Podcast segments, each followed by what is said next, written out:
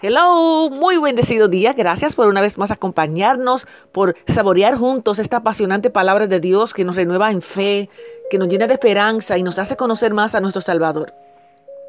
En esta oportunidad continuamos hablando acerca de Nehemías ya conocemos un poquito más. Nehemías fue el líder, el tercer líder que, que, vino con el retorno de los judíos que se encontraban en lejanas tierras y vienen a ocupar, a restaurar ya el templo y el altar hasta, hasta este punto está reconstruido y es necesario el muro. Y precisamente Nehemías viene con ese compromiso, esa misión que enfrentará muchos desafíos y dentro de ellos ya vimos ayer los problemas internos que se encontró Nehemías con sus hermanos que querían aprovecharse de otros.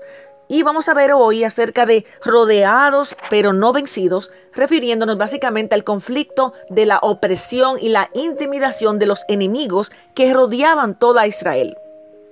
Vamos a ver que se encontraba Gesén el árabe, Tobías un amonita, los de Asdod, que eran ciudades filisteas, Zambalat, que era un perverso, gobernador de Samaria. Y vamos a ver de qué manera Nehemías enfrentó estas dificultades, porque como bien dice el título, rodeados pero no vencidos. Y usted puede enumerar estos nombres de estas personas como esos problemas que nos están atormentando hoy. Enfermedad, tribulación, angustia, quizás falta de fe, traiciones a nuestro alrededor como Zambalat, esos nombres representan esas cosas que nos agobian a nosotros como cristianos hoy. Acompáñame por favor, Nehemías capítulo 4. Vamos a estar leyendo en la versión Reina Valera. Acompáñame en Nehemías capítulo 4.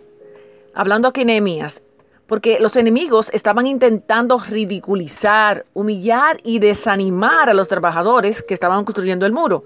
Dice así, capítulo 4, versos 1 al 3. Cuando oyó Zambalat que nosotros edificábamos el muro, se enojó y se enfureció en gran manera e hizo escarnio de los judíos, o sea, burlas. Y habló delante de sus hermanos y del ejército de Samaria y dijo, ¿qué hacen estos débiles judíos? ¿Se les permitirá volver a ofrecer sus sacrificios? ¿Acabarán en un día? ¿Resucitarán de los montones de polvo las piedras que fueron quemadas? Y junto a él, mire cómo, mira qué, qué astucia, los enemigos fueron apareciendo poco a poco. Se acerca Tobías, el amonite, el cual dijo, lo que ellos edifican del muro de piedra, si subiera una zorra, lo derribará. En otras palabras, lo están pegando con saliva, eso se va a derrumbar. Pero cuando yo Zambalat, que nosotros edificábamos el muro, que se enojó, wow, vemos a que primero se disgustaron en extremo cuando escucharon que un hombre un hombre de Dios quería ayudar al pueblo de Dios en el capítulo 2, verso 10 de Nehemías.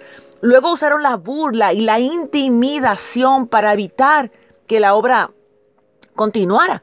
Ahora que la obra había iniciado, estaban enojados y enfurecidos en gran manera. Estos estaban en contra del plan de Dios, diciendo, estos son unos débiles judíos que están en esta construcción. La idea de que buscaran a Dios a través de los sacrificios era otro punto que a ellos les, les, intimidaba, les asustaba, porque eran líderes que estaban establecidos ahí. Antes de llegar Nehemías, sentía que perdían liderazgo. Y también recordemos que era la autoridad de Dios que se formara los muros, que era una manera de proteger la ciudad de Dios. Y ellos estaban en desacuerdo porque no estaban contentos con que los cristianos, o más bien los judíos que adoraban a Jehová, estuvieran unidos. Críticos se unen a otros críticos. Una medida de que un líder, en la medida que el líder es capaz de resistir, de identificar las críticas como Nehemías hizo aquí, no va a permitir que la obra de Dios se venga abajo. Va a ser sensible a la voz de Dios y a mantener ese dominio propio enfrente de la opresión. Vamos a ver aquí que el desánimo, como estos enemigos, les recuerdo, pueden ser la enfermedad que usted se esté enfrentando las situaciones que le desanimen. El desánimo es una herramienta muy poderosa porque de alguna manera es contraria a la fe. Donde la fe crece o y, cada día se fortalece, le quita puntos al desánimo. Esta construcción del muro, esta crítica, este ataque era al muro de Dios, no al muro de Nehemías, sino al muro de Dios. Wow, cuánta reflexión. Y para terminar, quiero dejarle con este punto que alguien compartió. Los críticos que no traen más que desánimos a menudo se pierden de lo que Dios está haciendo, como no les gusta el muro, no pueden creer que sea la obra de Dios. De la misma manera, la iglesia es la iglesia de Dios. Jesús ama a su novia. Uno siempre debería ser cuidadoso sobre la manera en la que hablamos de la novia de Jesús. Después de todo, no es nuestra novia, es la suya. Aleluya.